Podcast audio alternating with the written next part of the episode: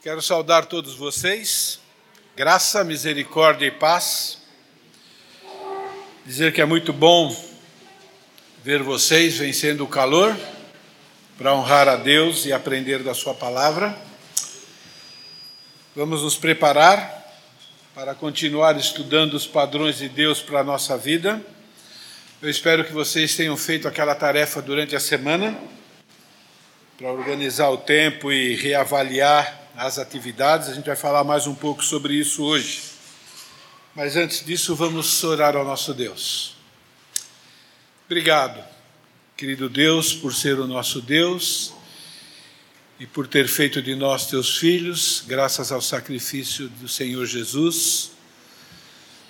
Obrigado por tamanho amor, obrigado por tamanha misericórdia. Obrigado pela tua paciência, ó Pai querido, para conosco em estar cumprindo o teu plano. Sabemos que o Senhor nos salvou não apenas para nos livrar do inferno, mas o Senhor tem um plano muito mais elevado do que esse, que é nos tornar parecidos com Jesus, moldar o nosso caráter, nos ensinar a desejar o que o Senhor deseja, a amar aquilo que o Senhor ama, a odiar o pecado, ó Pai querido, e é por isso que nós estamos aqui. Cada vez que nós abrimos a tua palavra, nós nos deparamos com a tua santidade e com a nossa pecaminosidade, mas também nós nos deparamos com a tua palavra, que é preciosa, que nos instrui, que nos anima, que nos fortalece nos deparamos com a tua graça que nos capacita, que nos dá poder para seguir as suas instruções. Então clamamos, ó Pai querido, que esse tempo que nós estamos dedicando ao Senhor, como expressão da nossa adoração, mas também expressão do nosso desejo de aprender do Senhor, seja bem utilizado pelo Teu Santo Espírito. Dá-nos um coração cada vez mais humilde, e manso como o de Jesus, isso é dar-nos um coração de aprendiz. Ajuda-nos a nos livrar daquela parte do nosso coração que algumas vezes parece ser como de pedra, ó Pai. Nós pedimos essas coisas porque sabemos que te agrada e pedimos para a tua honra e tua glória em nome de Jesus. Amém. Nós estamos estudando os padrões de Deus. Vamos ver se isso aqui funciona.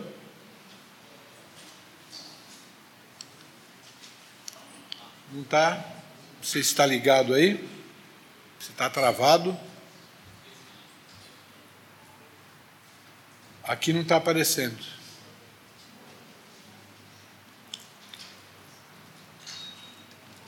Ok por favor.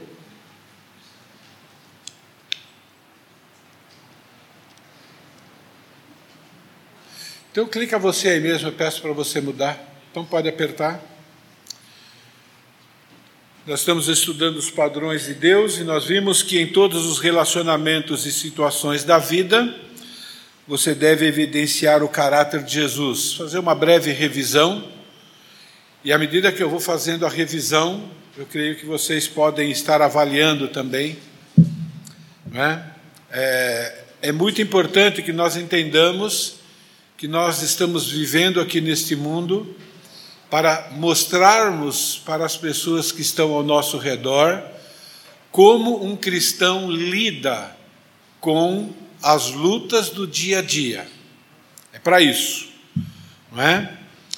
E para que a nossa luz possa brilhar, é importante que nós entendamos que Deus vai nos colocar em circunstâncias parecidas com aquelas de Jesus, para que a gente possa, naquele momento, decidir se nós vamos imitá-lo ou não. Essa é a realidade da vida cristã.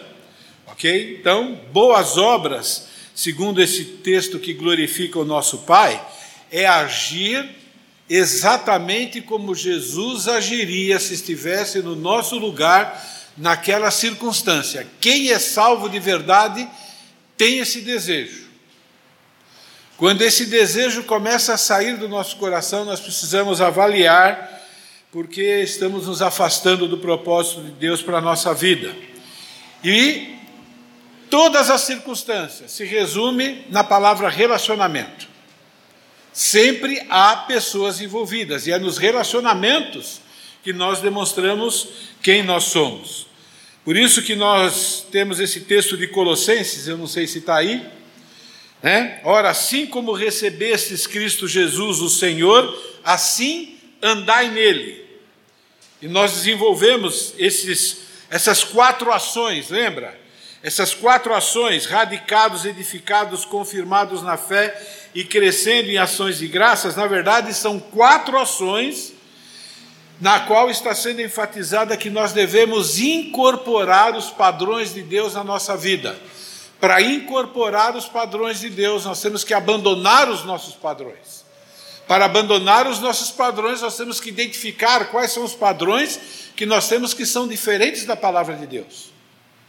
É o despojar desses padrões que são nossos e nos revestir dos padrões de Deus que vai fazer com que a gente entre nessa luta.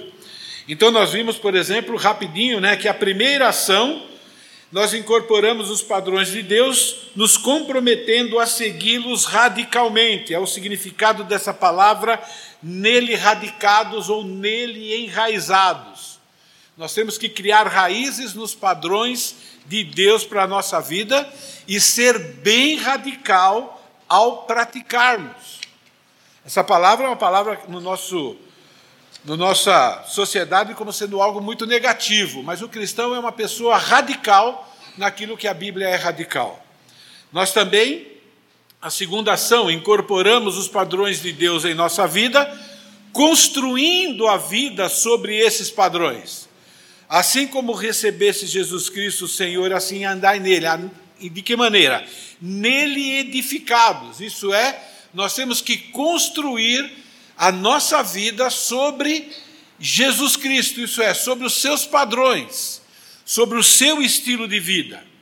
Isso é, buscar aperfeiçoar a prática dos padrões de Deus na nossa vida. Provavelmente nós não somos perfeitos na prática de nenhum padrão, então nós sempre podemos melhorar. A terceira ação que nós já vimos, nós incorporamos os padrões de Deus, perseverando para ser perfeito na prática desses padrões. Ele diz: andai nele de que maneira?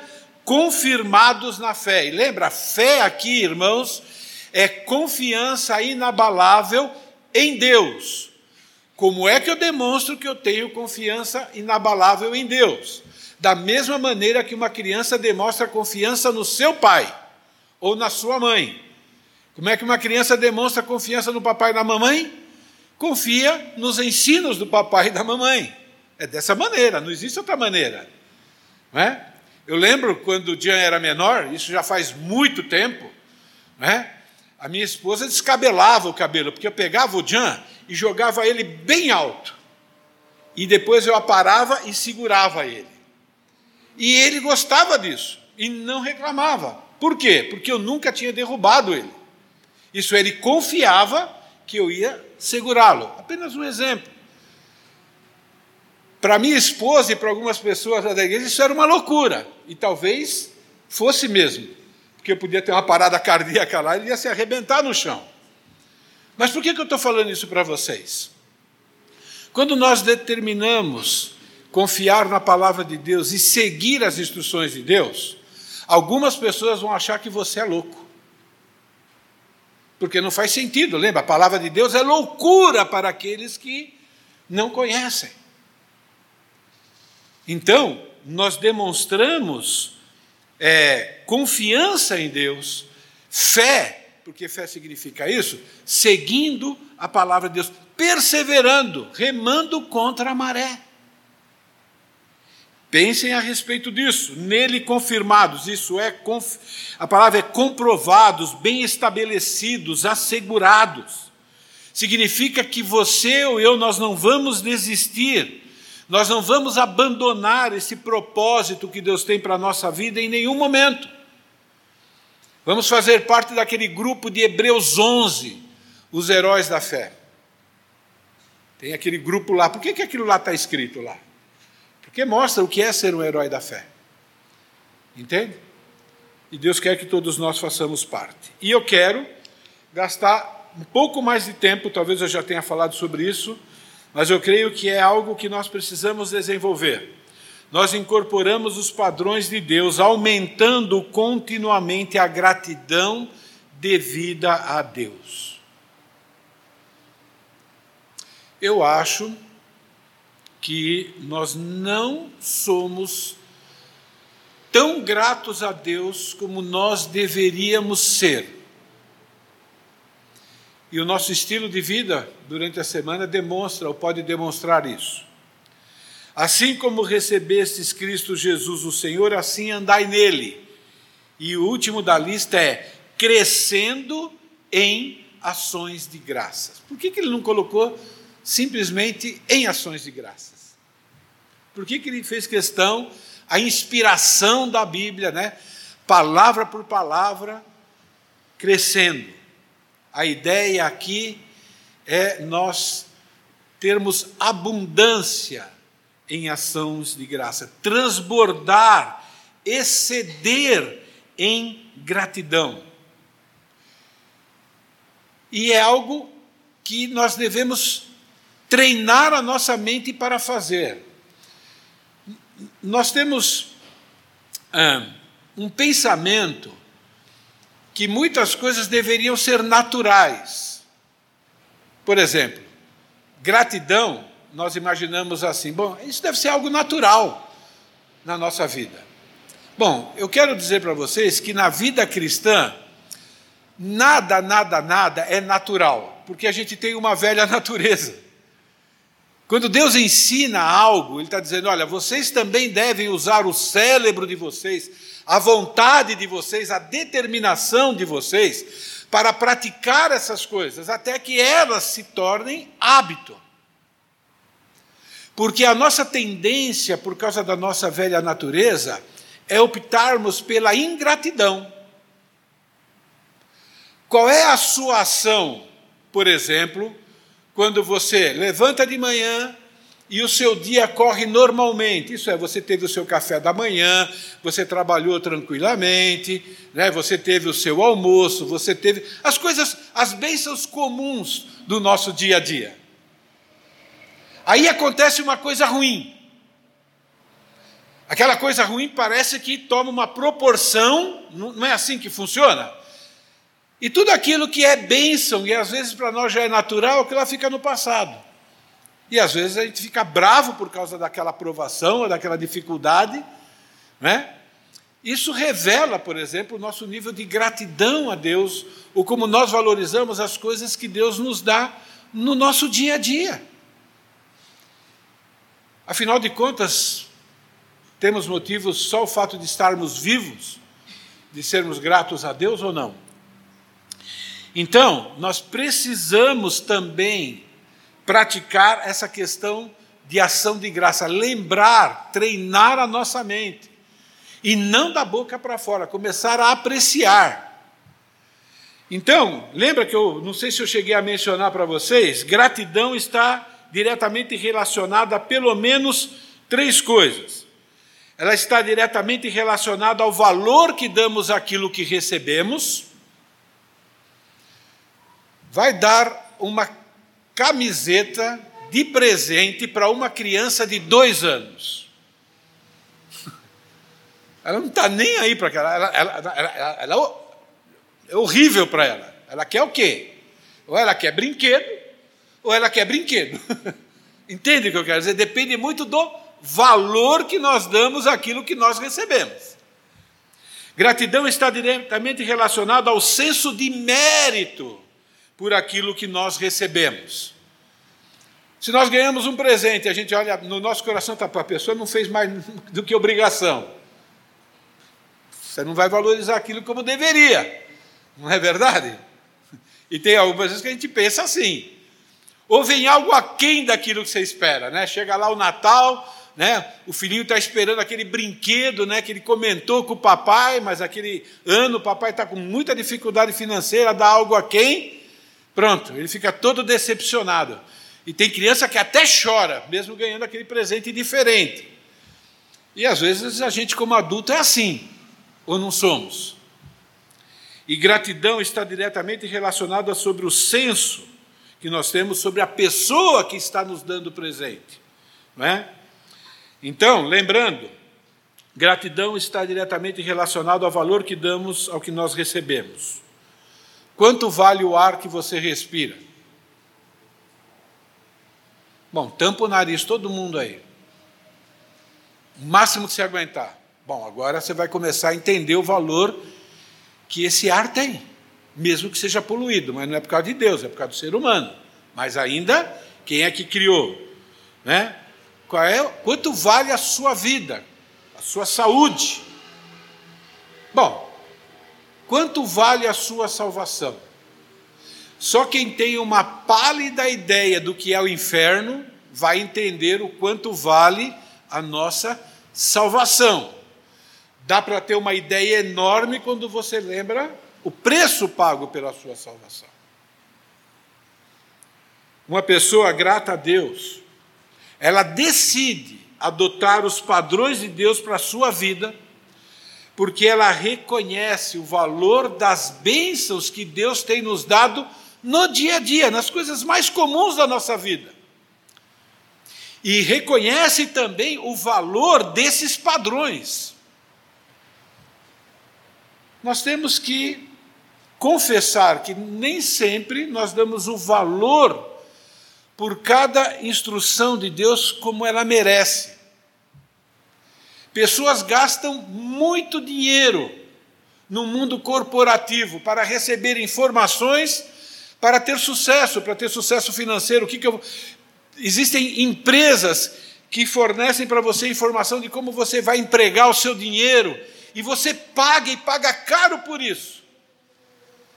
E às vezes, por, pela palavra de Deus, a gente não dá o mesmo valor. Precisamos pensar nisso.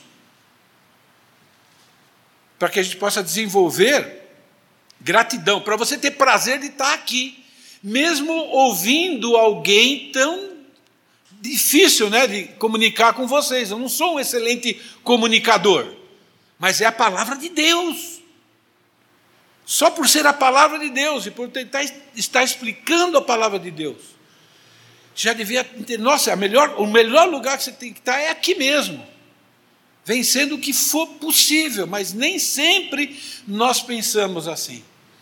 Então, o próprio padrão de Deus para a nossa vida é a melhor coisa que nós temos, é o bem mais precioso. Gratidão está diretamente relacionado também ao senso de mérito pelo que nós recebemos. Não é? O que você merece pelo pecado que você cometeu essa semana? Que seja um só. O que a Bíblia diz que você merece? Alguém tem coragem de falar? A gente acredita nisso mesmo? Não, eu, eu sei que a gente acredita na mente, mas você está entendendo o que eu quero dizer? Então, se você merece o inferno, você deveria ser grato por tudo aquilo que é menos que o inferno, ou não deveria ser? Mesmo que Deus esteja cutucando a gente, mesmo Deus, mesmo que Deus esteja permitindo algo na sua vida que você acha que Deus vai passou da conta, né, na sua sabedoria falha e na minha também. O que você acredita? Você, desculpa, você acredita que você merece a vida que você tem hoje? A vida que você tem hoje, a casa que você tem, o salário que você tem, né, a esposa, os filhos, seja lá o que for. Você acha que você pensa, né, nas pouquinhas coisas que talvez você acha que são boas. Você acha que você merece aquilo? Eu não mereço. Porque, segundo a palavra de Deus, eu já deveria estar no inferno. Não estou e nunca estarei, graças a Jesus, nem é por causa de mim. E se Deus fosse ter que me tratar baseado nos meus pecados,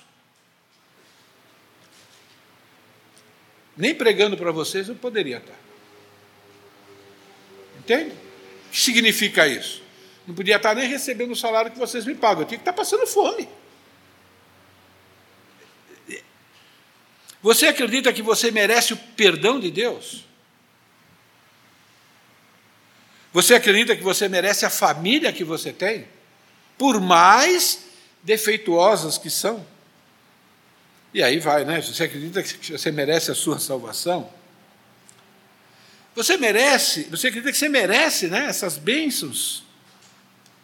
Então, uma pessoa grata a Deus, de verdade, ela decide adotar esses padrões. Ela decide fazer aquele exercício que eu passei para vocês, para saber se você realmente está adotando aqueles padrões de maneira excelente, porque Deus merece a nossa excelência, do mesmo jeito que você acredita que você precisa ser excelente na sua vida profissional, lá na sua casa e assim por diante. Gratidão está diretamente relacionado sobre o senso que nós temos sobre aquela pessoa que nos beneficiou. Você entende que é Deus, aquele ser todo-poderoso, que está decidindo estender a mão para você, dando tudo o que você tem de bom? Entende? E que também é Ele que está dando para você as provações, que no nosso ponto de vista é ruim, no ponto de vista de dele é bom, porque vai fazer de você aquilo que Ele mais deseja, que é ser parecido com Jesus então, essas verdades que nós estamos demonstrando para você faz parte do processo da gente encarar o nosso dia a dia. Sem essas verdades, nós vamos dizer que a vida do não cristão e a vida que nós tínhamos antes de nos tornarmos cristãos é melhor do que essa. Por isso que a gente tem que relembrar dessas verdades.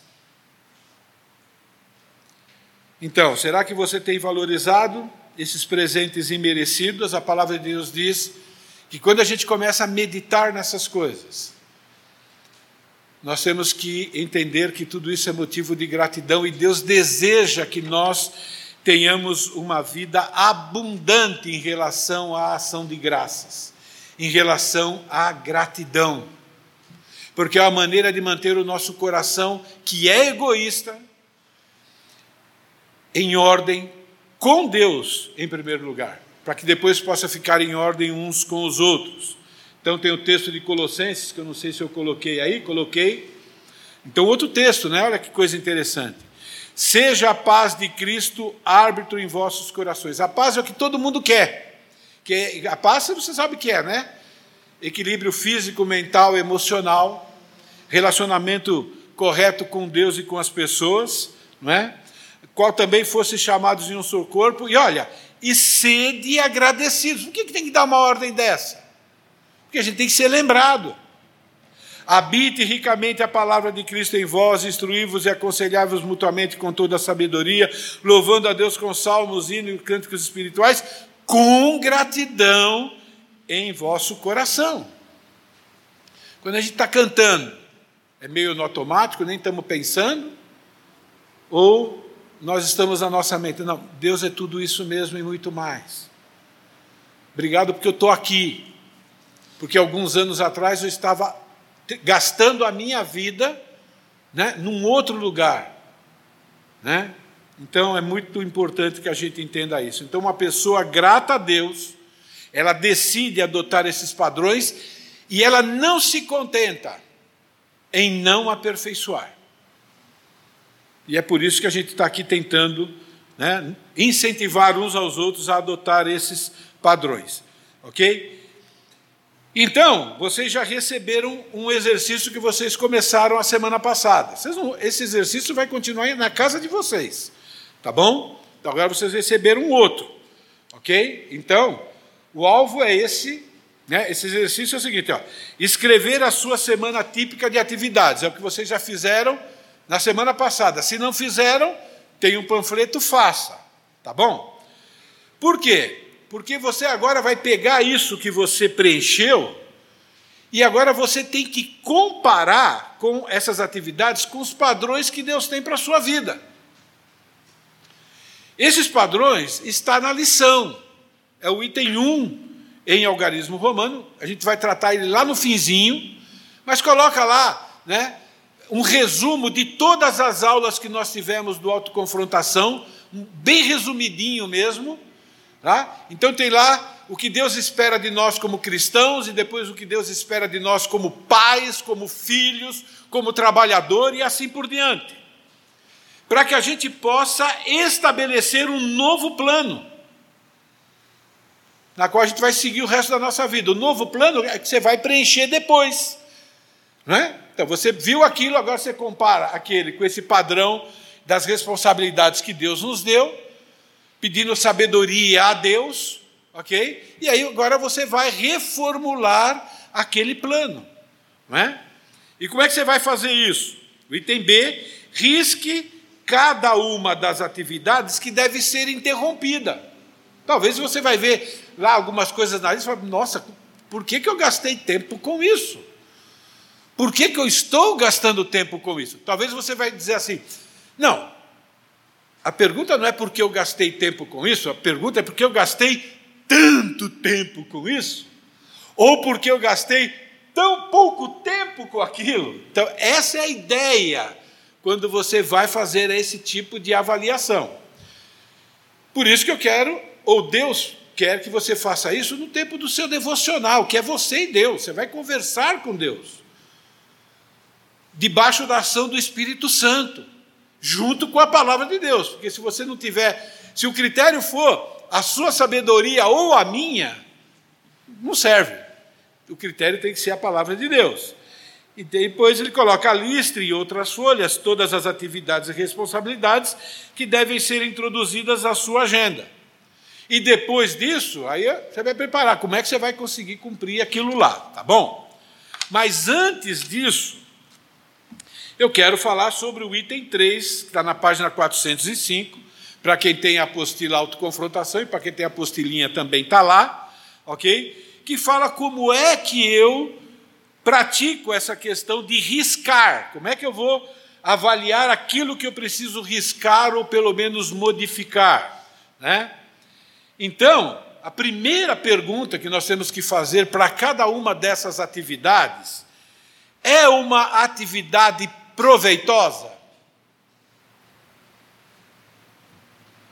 1 Coríntios é o princípio para essa pergunta. Então, não é opinião de um psicólogo, não é opinião né, de uma pesquisa que foi feita no meio da sociedade, não.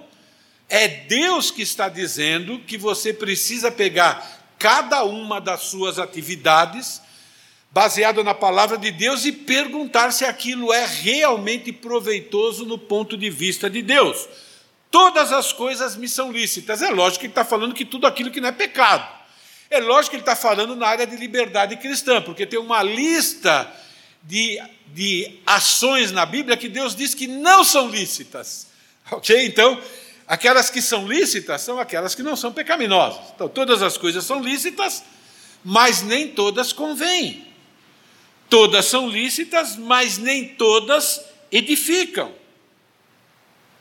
E o que é edificar aqui? Então você tem que, a primeira pergunta é: essa atividade contribui para moldar o meu caráter? Isso é para eu ser mais parecido com Jesus?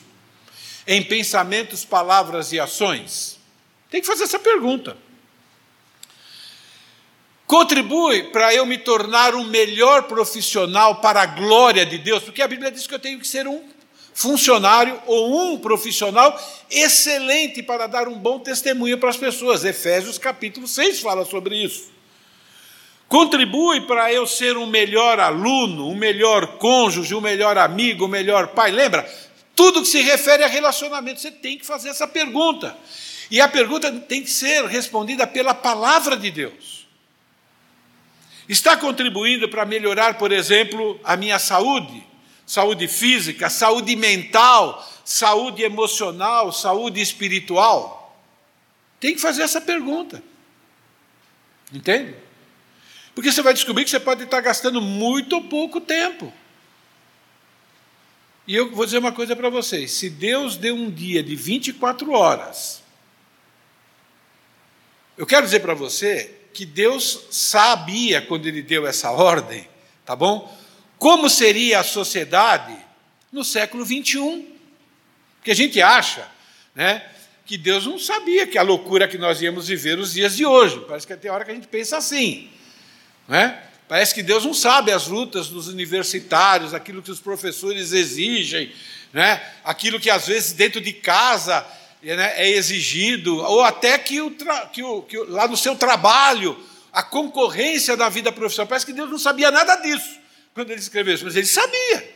E se ele está dizendo que 24 horas é suficiente, ele vai querer saber se você vai confiar nele e nas instruções dele, para dizer sim e não conforme a vontade dele, porque vai ter que exercitar fé. Então, é uma atividade proveitosa? Essa é a pergunta. Pierre, mas olha, quando eu estiver fazendo lá sozinho, vai ter dúvidas. Bom, você vai ter que acreditar, em primeiro lugar, que Deus vai usar aquilo que você já conhece da palavra. Ninguém precisa obedecer aquilo que não conhece da Bíblia, tá bom? Aquilo que você não conhece da Bíblia, Deus vai te mostrar quando Ele vai te ensinar aquilo lá. Faz baseado no que você já conhece hoje. A Bíblia diz que você, tem o Espírito Santo, ele vai te ajudar a lembrar. A questão é se você vai ser honesto com você mesmo ou com Deus. Não vai ter jeito em relação a isso. Né? Uma frase que eu aprendi: você vai fazer conforme a luz que Deus já te deu. E Ele vai dar mais luz. Por isso que aos poucos a gente vai aperfeiçoando a nossa vida e também né, o nosso dia a dia. Uma segunda pergunta importante: quando você está se deparando com aquelas atividades que você fez, praticou, sejam elas é, corriqueiras, sendo elas bom, excepcionais, de alguma forma essa atividade me controla. Todas as coisas me são lícitas, mas nem todas convêm.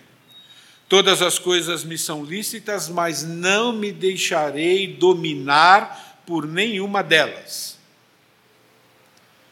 Eu pensei em algumas coisas aqui. Estou exagerando no cuidado do corpo, porque isso vira vício.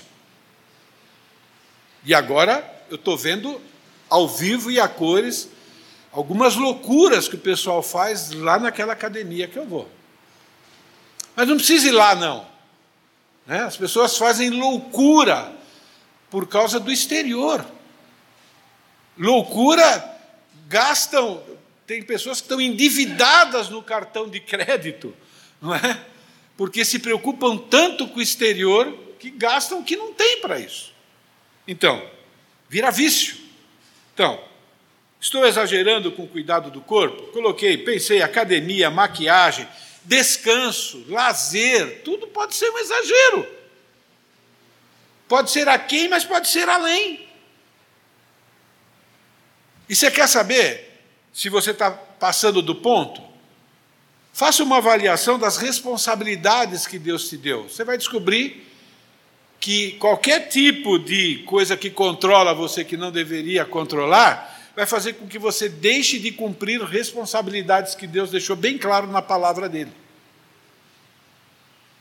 Como, por exemplo, o seu devocional diário. Não deu tempo de fazer? Alguma coisa? Como é que você vai colocar Mateus 6,33 nesse critério? Buscar em primeiro lugar os interesses de Deus. Trabalhar de menos é ser vagabundo, trabalhar de mais o que é, segundo a palavra de Deus é um outro pecado. Entende o que eu quero dizer? E assim vai. Não é? Está se tornando algo obsessivo, sem critério bíblico em relação às prioridades, isso que você está fazendo? Está provocando desperdício de tempo? Aí pensa, né? Quanto tempo está gastando no celular? Que agora esse negócio virou vício. Né? Quanto tempo você está gastando assistindo televisão? Até acompanhando notícias. Tem pessoas são viciadas em notícias. Né? Pessoas que já têm PHD, mais PHD, mais PHD quer mais PHD. Está procurando o quê? Está indo atrás do quê? Sabe, são perguntas importantes. Né? Limpando a casa. Eu conheço maridos que ficam fera com a esposa. Não é? Então, começa a pensar, está controlando? Né? Comprando coisas que não precisa, se endividando. O cartão já está mais do que estourado. Né? Guarda-roupa está cheio lá de roupa, de sapato, de não sei o quê. E continua comprando. Essa lista, algo de alguma forma me controla, não se trata obrigatoriamente de atos moralmente pecaminosos. Também se refere a mau uso de coisas lícitas, de coisas que são boas, mas está sendo usado de maneira descontrolada. Por exemplo, mau uso da mordomia do tempo, do dinheiro, dos dons, dos talentos, dos recursos materiais, patrimônio e assim por diante. Você tem que avaliar, você tem que perguntar para Deus: Deus, faz sentido isso que o Senhor me deu, eu usar para isso a sua energia, a sua, seu, a sua capacidade, o seu dinheiro e assim por diante. Entende? Então, quem quer agradar a Deus, quer adotar os padrões de Deus para a vida, vai gastar parte do seu tempo para fazer isso. É um exercício que você vai fazer de seis em seis meses, talvez uma vez por ano, talvez de três em três meses, mas ele é importante para quem quer viver de maneira agradável. Ser agradável a Deus é uma grande bênção e deve ser a nossa maior motivação de qualquer ação nossa. Mas ainda tem bônus. Deus diz que quando a gente vive para agradar a Ele, a nossa vida vai ser abundante. A nossa vida vai ter melhor qualidade. Mas essa não deve ser a melhor motivação, porque Deus às vezes vai pedir coisas para você que vai causar naquele momento algum tipo de dor, algum tipo de sofrimento, mas é para a glória dele. Depois você vai receber os prêmios. Uma terceira pergunta de avaliação: é uma pedra de tropeço em minha vida? Aqui já começa a falar de pecados moralmente né, que afetam o nosso caráter, que é descrito claramente na palavra de Deus. Portanto, se a tua mão ou o teu pé te faz tropeçar, o termo tropeçar aqui é pecado, tá bom? Corta-o e lança-o fora de ti. É melhor entrares na vida manco ou aleijado do que tendo duas mãos ou dois pés, seres lançado no fogo eterno. Se um dos seus olhos te faz tropeçar, arranca-o e lança-o para fora. Melhor é entrares na vida com um só dos seus olhos do que tendo dois seres lançados no inferno de fogo. Uma figura de linguagem, ok? Mas esse item se refere a ações pecaminosas, vícios. Por exemplo, gastar tempo em pornografia, gastar tempo em apostas, gastar tempo em coisa que é pecado. Preguiça, por exemplo, entra aqui nessa lista. Negligência em cumprir as suas responsabilidades entra nessa lista. Ser um mau funcionário, ser um mau prestador de serviço, ser uma má dona de casa, vive na rodinha daqueles pecados e daquelas piadas, por exemplo, pecaminosas. Tudo isso é colocado aqui. Ser desonesto nos negócios, tratar o cônjuge com dureza, né? não criar os filhos conforme os padrões de Deus. Tudo entra aqui nessa relação. Dirigir, por exemplo, pensei nisso aqui, né? Dirigir violando propositadamente as leis de trânsito. Agora, eu entendo que de repente você está com a sua esposa ou o seu filho passando mal. Eu vou quebrar todas as leis de trânsito, inclusive no nosso país isso é permitido, só que você tem que provar depois. Agora, não tem gente que chega todo dia atrasado 10 minutinhos no trabalho ou no culto.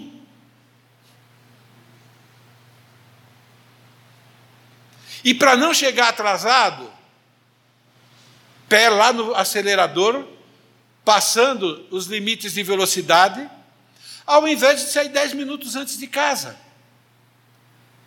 É um pecado moral. Ou não é? A falta de planejamento. Né? Então, precisamos tomar cuidado. Precisamos avaliar isso. Talvez lá, né, você tenha lá o horário que você está saindo para você ir para o trabalho.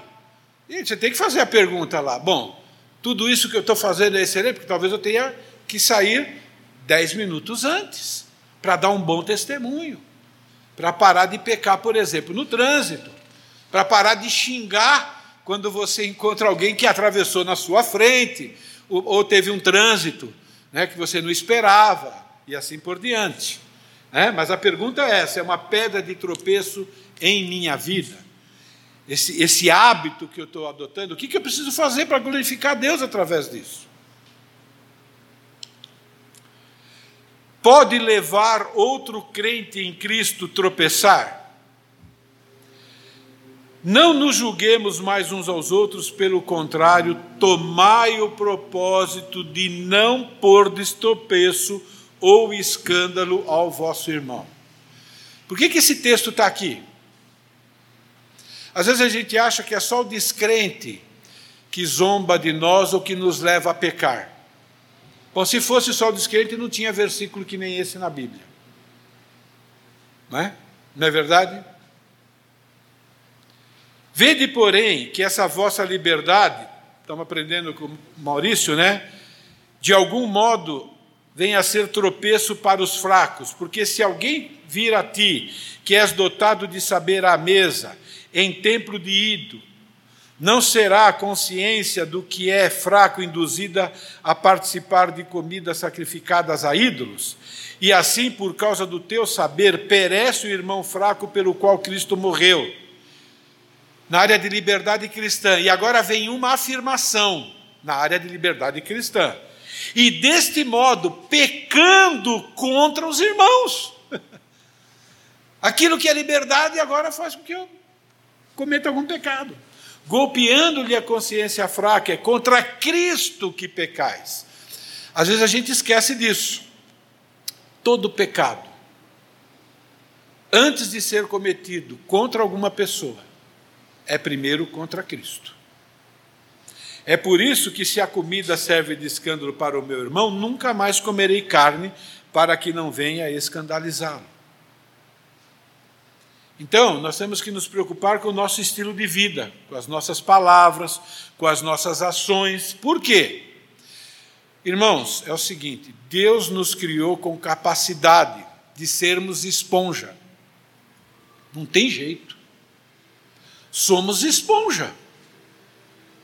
Aonde você encosta, você vai sugar aquilo.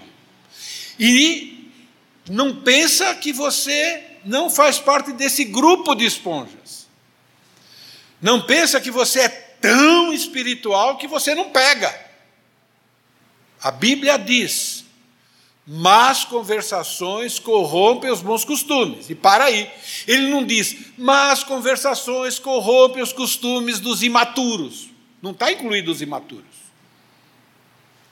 Um pouco de, de fermento leveda toda a massa. Não está dizendo que leveda só aquele que é imaturo. Pastor também entra nessa. Pastor fiel também entra nessa que estuda a Bíblia todo dia também vai se acostumar com o pecado. Então precisa tomar cuidado para não ser pedra de tropeço para outras pessoas. Não é?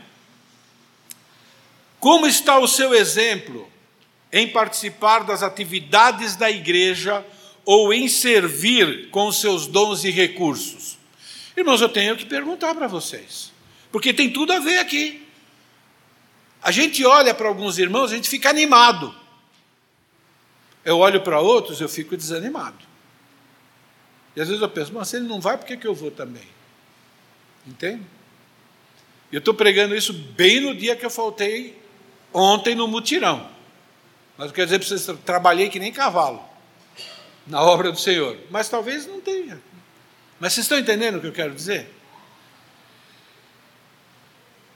O motivo da sua ausência ou do falta de serviço, ou como está servindo, convence Deus de que você está fazendo o certo de maneira excelente? Isso é, se Jesus estivesse no seu lugar, ele serviria da mesma forma? Porque tem a ver com isso, não fazer outro tropeçar, ou servir de exemplo para o outro. Suas palavras estimulam os outros a obedecer à Bíblia? Ou faz parte daquele grupo que critica as pessoas que estão se esforçando? E se não critica verbalmente, critica no coração e diz: aquilo lá é radical. Irmãos, eu tenho que fazer essas perguntas. Porque a gente vive numa sociedade cristã que corre esse tipo de risco. Você já pensou ou afirmou para algum cristão que ele está exagerando na obediência das Escrituras? Com coragem de explicar por que, que ele está exagerando? Abrir a Bíblia e dizer: olha, mas ou é mera opinião? Então, na sua lista lá, você precisa verificar se o seu estilo de vida, se aquilo que você adotou para você, vai servir de tropeço ou não, porque vai ser contra Cristo. Entende? Vai ser. Quinta pergunta. O contrário, né, de pedra de tropeço, edifica os outros. Aqui é muito mais fácil, não precisa nem dar exemplo. Assim, pois, seguindo as coisas da paz e também da edificação uns para com os outros.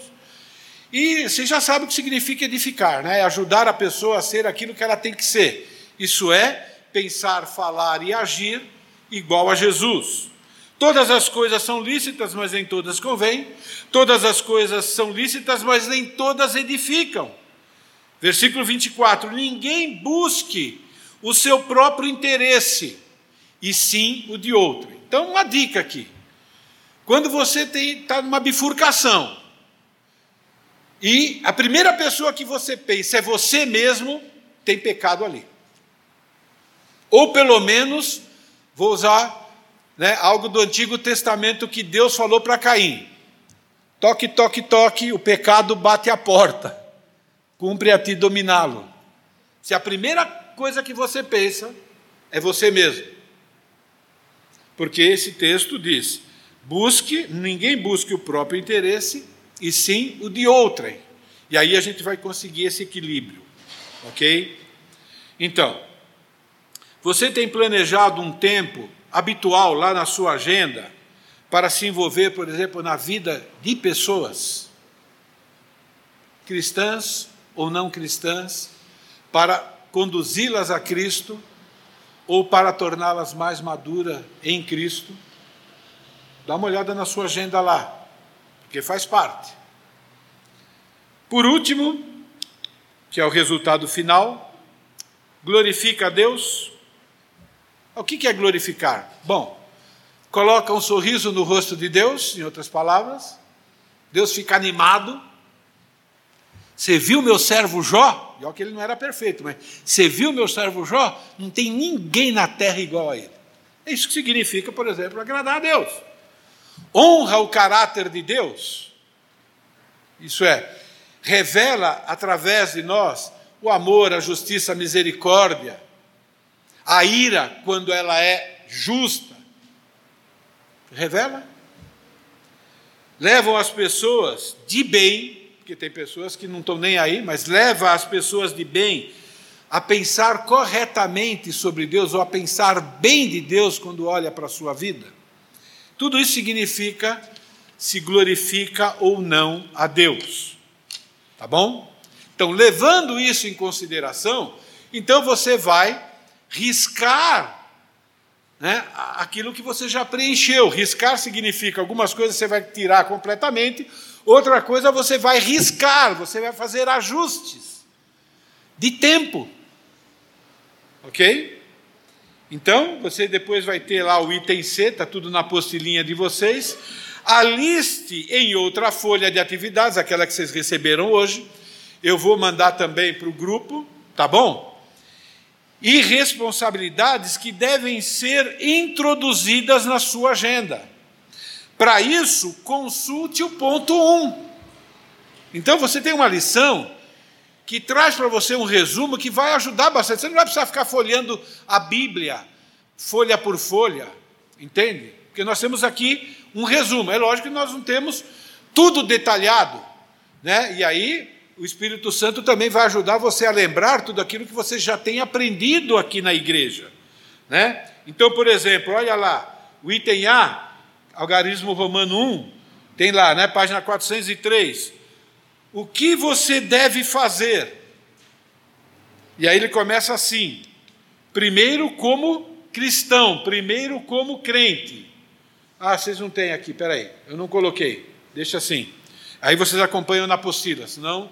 Né? Então tem lá a lista, item A lá, página 403, como crente no Senhor Jesus. E tem uma lista lá de 17 ações. Eu não vou ler as 17 ações. Mas, por exemplo, lá, olha, como crente no Jesus Cristo, você deve amar a Deus de todo o coração, obedecendo a Sua palavra em amor, independente dos seus sentimentos. Então você vai lá naquela lista e você fala: bom, tudo isso aqui, ó, revela verdadeiramente o meu amor a Deus. Essas escolhas que eu fiz são escolhas que glorificam a Deus, que amor tem a ver com isso, né? Aí tem lá na lista, preserva a unidade do corpo de Cristo. Né? Tem lá, né? É, ser exemplo para os outros. Tem lá, negar a si mesmo e considerar os outros superiores a si mesmo, servindo à semelhança de Cristo. Naquela lista que tem lá, cumprir o seu trabalho ou qualquer outra atividade de coração, como se fosse para o Senhor. Naquela lista tem lá você é um bom mordomo, tem um plano para ser um bom mordomo do corpo, do tempo, dos talentos, dos dons e assim por diante. Tem algo lá muito interessante, não é? Ao fazer essa lista, mesmo que você tenha que riscar alguma coisa que você gosta muito, você consegue ficar alegre porque está fazendo aquilo que Deus quer. Porque às vezes a gente faz com raiva, né? ou a gente faz com uma dor no coração terrível, parece que está arrancando da gente.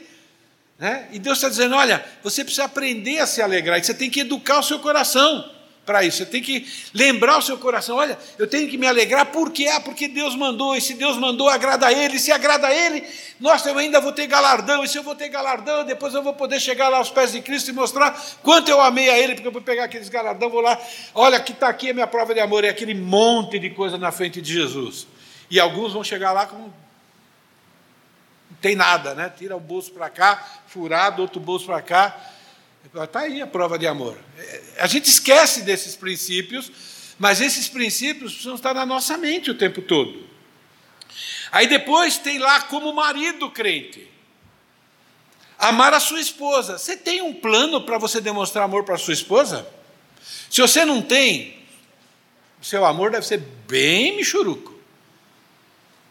Você tem que ter planos. Porque se você demonstra amor quando ela faz aniversário, Tenta não esquecer o aniversário de casamento. Bom, aí vai. Então você tem que ter um plano diário, porque o amor tem que ser diário, não é? Por isso que lá na listinha lá tem quanto tempo você está separando só para o seu cônjuge. Tem coisas que eu fiz direito, tem coisas que eu não fiz tão direito assim. Mas desde pequenininho meus filhos escutaram. Agora é o tempo do papai com a mamãe. Vocês podem ir para o quarto e se comporta lá, senão a vara vai cantar. E era tempo só para a mamãe. E eles tinham que ficar quietinho lá. Dois anos de idade, três anos de idade, quatro anos de idade, aprenderam de pequenininho. Agora, tem coisas que eu não fiz tão bem assim. Entende? Mas estou dando um exemplo. Viver a vida conjugal com discernimento mulher, vaso mais frágil, por exemplo, homem líder do lar, autoridade colocada por Deus, precisa ser honrado, precisa ser respeitado, né? E assim por diante. Como esposa, tem uma lista lá. Como cônjuges crentes que formam uma equipe, né? Essa mutualidade na área de submissão, ok? Manter a unidade né, dentro de casa, essa prática de uma só carne Relacionamento sexual entra aqui, é algo importante. Não é? Como pais crentes, tem aqui, ó, treinar os filhos e assim por diante. Como filhos crentes, tem uma lista aqui. Obedecer, honrar, escutar com atenção. Né? Como empregado, ser obediente, ser submisso, honrar, respeitar, trabalhar como se fosse para Jesus independente de quanto você acha que merece o seu salário, se é a quem ou se é além, é para Deus. Como empregado, como empregador, como líder na igreja. Então, tem vários exemplos aqui. Então, você tem que pegar essa lista lá no seu devocional, em oração e conversar com Deus. Entende? E aí você vai e Deus vai te orientar. É lógico que eu não vou cobrar isso de vocês. Cada um vai dar conta de si diante de Deus. O meu papel é ensinar, dar algumas ferramentas. Né? Dos meus discípulos, eu vou pedir a tarefinha e tem que mostrar para mim. Porque a gente combinou, mas não dá para fazer com todos vocês. É vocês e Deus. Vocês querem ser esse tipo de cristão? O ensino está sendo dado. Não quer? Eu gosto do exemplo do Antigo Testamento. O profeta não tinha a responsabilidade de obrigar as pessoas a obedecer. Ele não tinha essa responsabilidade.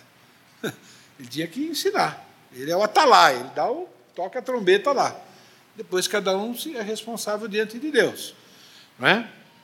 Como igreja, a gente tem que estar vigiando e incentivando. Quero que vocês meditem nesse versículo. Quero encerrar com ele. Tá bom? Portanto, a graça de Deus se manifestou salvadora a todos os homens. Para quê? Educando-nos. Então, a igreja é um lugar de educação. No nosso relacionamento interpessoal, nós estamos aqui para nos educar. Nos educar ao quê? Renegar as impiedades e paixões mundanas, desejo por coisa que Deus não quer que nós desejamos, vivamos o presente século aqui de forma sensata, justa, piedosamente, aguardando a bendita esperança e a manifestação da glória do nosso grande Deus e Salvador Jesus Cristo, o qual a si mesmo se deu por nós por que, que a gente tem que lembrar disso? É uma baita motivação. Deus merece a nossa devoção. Deus merece que a gente faça esse trabalho e refaça. Ele merece. Por, por, o qual a si mesmo se deu por nós, a fim de remir, remir-nos de toda impiedade, tirar da gente todo esse pus, toda essa podridão da velha natureza e purificar para si um povo exclusivamente seu, zeloso de boas obras. Isso é, que adota e vive os padrões de Deus no seu dia a dia, sendo sal, sendo luz para aquelas pessoas que não conhecem o nosso Deus. Amém? Vamos lutar para colocar isso em prática? Vamos ou não? Pentecostal falaria amém. Esquece o pentecostal, vamos imitar aqui o pastor Bill. Amém, aleluia, amém. Então tá bom. Senhor, é lógico que o fato de fazermos parte de uma comunidade bem diversificada, na qual há pessoas mais maduras, pessoas menos maduras, ó Pai querido, nós precisamos uns ajudar os outros e incentivar uns aos outros a viverem a vida que o Senhor quer que nós vivamos. E clamamos pela tua graça, clamamos pela tua ajuda. Ainda sem ti nada podemos fazer. Pedimos que o Senhor nos ajude, pedimos que o Senhor nos dê esse desejo, que o Senhor nos ajude a manter esse desejo, que nós sejamos uma igreja, ó Pai querido, que vai permanecer fiel aguardando a tua volta, para a tua honra e tua glória. Em nome de Jesus. Amém. Obrigado pela paciência de vocês.